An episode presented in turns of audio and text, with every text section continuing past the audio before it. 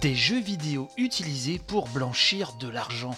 C'est le point qui nous cause de ceci et qui nous dit, qui nous fait peur en nous affirmant que nos données bancaires eh ben, sont peut-être en danger. En effet, entre avril et mai 2018, l'entreprise allemande de cybersécurité Chromtech a découvert quelques 20 000 utilisations frauduleuses de cartes de crédit appartenant à des utilisateurs de jeux dits free-to-play et le point se base sur un autre papier, cette fois-ci publié par Mashable. Ces jeux sont téléchargés donc gratuitement via l'App Store ou Google Play, hein, vous connaissez le principe, et les joueurs doivent ensuite payer pour avoir accès à, certaines options, pour pouvoir upgrader ses personnages, pour pouvoir avancer plus vite, vous connaissez la chanson.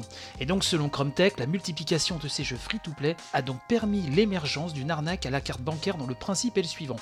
Après avoir subtilisé les informations personnelles et les données bancaires liées à un compte d'un utilisateur lambda, les escrocs utilisent ces données afin d'acheter avec l'argent volé des options ou des améliorations nécessaires pour évoluer dans le jeu. Ces options sont ensuite revendues à des tierces personnes sur les réseaux sociaux, notamment Facebook, et l'argent subtilisé au départ est donc blanchi. Les règles de sécurité hein, mises en place par l'App Store ou encore Google Play ne permettent pas de bloquer ces arnaques. Au contraire, nous dit le papier, pour créer un nouveau profil d'utilisateur, ces plateformes ne requièrent qu'une adresse mail valide, un mot de passe et une date de naissance et quelques questions basiques de sécurité.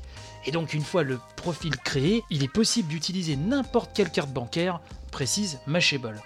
Toujours selon Chromtech, les pirates auraient même automatisé le processus de création de comptes utilisateurs et l'achat des options pour plusieurs jeux, le tout lié à des données bancaires volées. Trois jeux sont en particulier visés, Clash of Clans, Marvel Contest et l'incontournable Clash Royale. Toutefois, peu d'utilisateurs européens seraient pour l'instant concernés, la plupart des données subtilisées étant rattachées à des utilisateurs indonésiens, saoudiens ou encore indiens.